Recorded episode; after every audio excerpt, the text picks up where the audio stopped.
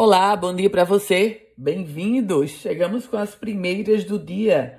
Último dia do mês de junho, 30 de junho de 2022, quinta-feira, eu começo trazendo para você a informação de que a Câmara Municipal de Natal aprovou dois projetos relacionados à previdência dos servidores públicos. Um é sobre o parcelamento de débitos previdenciários do Executivo e o outro é, é a reforma do regime próprio da Previdência Social, uma matéria de autoria do próprio prefeito Álvaro Dias e agora foi aprovada essa matéria pela Câmara Municipal de Natal.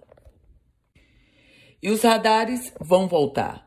Os motoristas que trafegam pela via costeira e pela Avenida João Medeiros Filho devem ficar atentos aos novos radares e controle de velocidade, que vão estar em funcionamento a partir do mês de julho.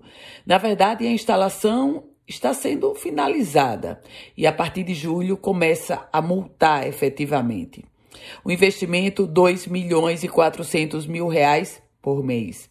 Até setembro, outros 46 radares serão instalados nas avenidas Engenheiro Roberto Freire, prolongamento da Avenida Prudente de Moraes e ainda a Rota do Sol. Ou seja, no total serão 76 radares. Trago informações agora sobre as unidades de pronto atendimento. As UPAs da região metropolitana de Natal estão superlotadas e atendendo acima da capacidade. Um exemplo disso, a UPA Luiz Alves, em Macaíba, e a Geraldo Souza, em São José de Mipibu. O governo do estado conclui hoje, quinta-feira, o pagamento dos salários do mês de junho. E atenção, os servidores ativos da educação e os servidores que são vinculados a órgãos com autonomia financeira, esses receberão também um adiantamento do 13º salário. Esporte, o ABC comemorando 107 anos, aliás, lançou também uma camisa e fez a apresentação da família Fantão. Trago informações agora sobre o SISU, porque atenção, as inscrições vão até amanhã, dia 1 de julho, se você está interessado em se inscrever no SISU. E a Polícia Federal extraditou um cidadão português que havia sido preso em agosto de 2021 em Parnamirim. A ordem judicial foi expedida pelo Supremo Tribunal Federal.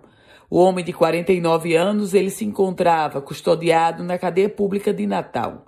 Foi transferido para a sede da Polícia Federal e de lá extraditado em um voo para Lisboa, um voo que partiu do Aeroporto Internacional de São Gonçalo do Amarante. O estrangeiro havia sido condenado pelo Tribunal de Justiça da Comarca de Braga, em Portugal, a cumprir pena de três anos e dois meses pelo crime de burla qualificada, o que, na nossa legislação brasileira, é conhecido como estelionato. Com as primeiras notícias do dia, Ana Ruth Dantas. A você, produtivo dia, feliz quinta-feira. Quer compartilhar esse boletim? Fique muito à vontade. Quer começar a receber? Basta mandar uma mensagem para o meu WhatsApp 98716 8787.